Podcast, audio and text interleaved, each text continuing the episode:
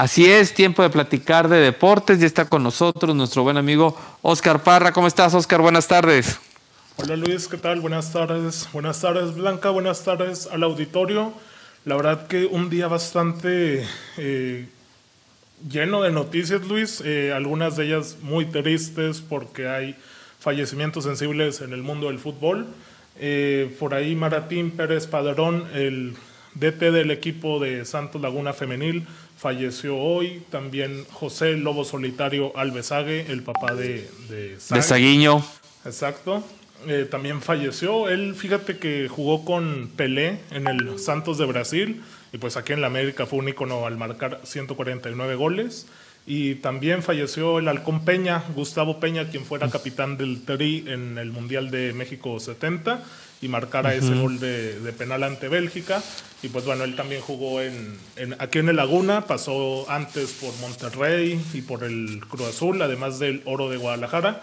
Entonces pues un día lamentable en ese aspecto que pues, nos dejan tres personas del fútbol.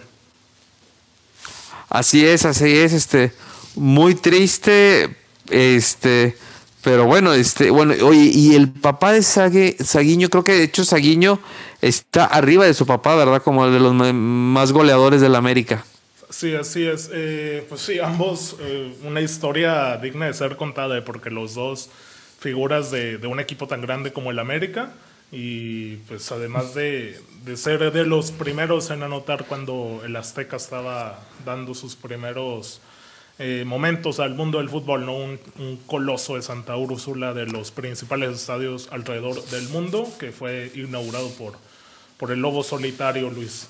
Y bueno, pues más noticias por ahí. Hubo actividad en la Premier League. El Leicester City le ganó a Chelsea y con esto escaló momentáneamente a la primera posición de la Premier. Y pues también se dio a conocer, Luis, el rival de, de Tigres para el Mundial de Clubes estarán enfrentando al equipo de Corea del Sur, al Ulsan Hyundai. Ya me dirás tú si te suena o lo conoces. No, la verdad no, no tengo el gusto. Oye, yo creo que, que ahí ya se hace un trabajo bastante complicado de escauteo, de, de saber cómo juegan esos equipos. Pero se menciona que ellos ni, ni siquiera les importa el próximo Mundial de Clubes, es lo que se, se decía. Eh, es decir, a, este equipo surcoreano que ya arranca en febrero la actividad, va contra Tigres a las 8 de la mañana el día 4 de febrero. Y bueno, hablando de Tigres, Luis, eh, multaron al Tuca Ferretti con un juego y económicamente por fumar aquí ante Santos Laguna el domingo que, que estuvo de visita el equipo felino. No va a estar ante el Atlas en el Jalisco en la próxima jornada. Y pues nada, una, una polémica más del Tuca que pues ya cuántas no tiene, ¿no? Cuántas polémicas ha hecho Ricardo Ferretti. Oye, ¿cuánto tiempo lleva el Tuca dirigiendo a los Tigres? Uf, a Tigres, la verdad es que me agarras en curva, pero ya son muchísimos años. O sea, es el técnico que ya más partidos ha dirigido. Yo creo que ya es una institución inamovible el equipo felino. O sea, es una persona que ha dejado huella de una manera impresionante con el conjunto de Tigres que este es su primer mundial de clubes ya que ganaron la primera Conca Champions y pues ahí hay que estar pendientes de ver cómo le va al equipo felino que a ver cómo a ver quién los para eh porque si ya era poco con que ganara la Conca Champions para bajarlos de la nube. Imagínate si le llegaran a ganar al Bayern Múnich la final, la hipotética final, obviamente, porque, porque el Bayern también tiene que que ganar sus duelos antes y Tigres, en caso de ganar Luis, se enfrentaría al campeón de la Copa Libertadores que está entre Palmeiras y Santos. Esta final se disputa el día último de enero. Eh, entonces siempre es complicado ¿no? para el equipo mexicano que, que le toca una ronda previa a los campeones de, de Europa y de Sudamérica pero que a veces hace buenos papeles, ¿no? Recordamos el caso de Monterrey recientemente ante Liverpool o en su momento Pachuca. Fíjate, estoy aquí viendo ya de manera ininterrumpida porque en el 2000 dirigió a los Tigres, del 2000 al 2003 los dirigió y lo, lo volvió a dirigir en el 2006. Y ahorita ya, así que no lo han movido, lleva desde el 2010. Sí, el Tuca, wow. 11 años. No, y, te lo preguntaba, Oscar, porque esto es atípico, ¿eh? En el fútbol mexicano, que un director técnico dura de dos años, ya dijeron que le apostaron a la continuidad. No, a la jornada 3, si ya no das el resultado, ya te quieren bajar, ¿no? Y pues el Tuca a ver quién también se le pone al tiro a ese nivel. Eh, obviamente está el debate de si su fútbol gusta o no, porque tiene un plantel espectacular y muchas veces se le acusa de jugar ratonero, sucio, a defender el resultado, a sacarle el empate, a ganar por la mínima, pero pues los números ahí hablan, ¿eh? Tigres no por algo es el, el equipo de la década.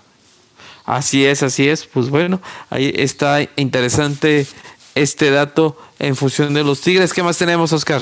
Bueno, pues lo del cabecita Rodríguez se sigue desarrollando, ya lleva, ya por ahí cuando dicen que si el río suena es porque...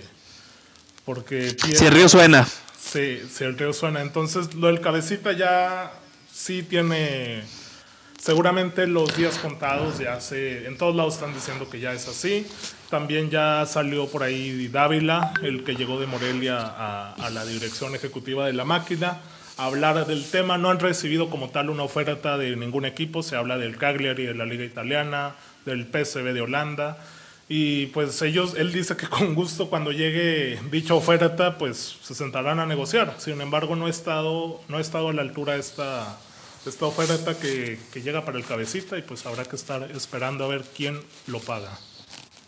Debido al drama que está viviendo el Cruz Azul entre malos resultados, entre que no encontraban técnico una semana antes, bueno, ni siquiera una semana, días antes de que iniciara el torneo, y ahora lo de el cabecita, pues debería ya este Dávila estar componiendo una canción, recordar sus tiempos de compositor, y tiene todo un drama ahí para hacer una balada romántica, ¿eh? como la que componía en los ochentas. pues sí, la bueno, Cruz Azul es un drama que, componga una rola dramática como las que hacían en los ochentas y para que sea con toques modernos, pues ya que la música la ponga su hijo de motel, ¿no? Y ya. Muy bien. Ojalá y, ojalá y que las cosas mejoren para la máquina, que todo salga favorable tanto para el cabecita, que si quiere ganar más dinero, pues lo haga en, en un lugar a donde él quiera estar. Y pues a fin de cuentas habrá que esperar, ¿no? Así es, así es. Pues muchas gracias, Oscar, que estés muy bien. De nada, aquí nos estamos escuchando. Eh, estamos en Twitter como arroba guion bajo Parra y hablando en el podcast de fútbol descafeinado.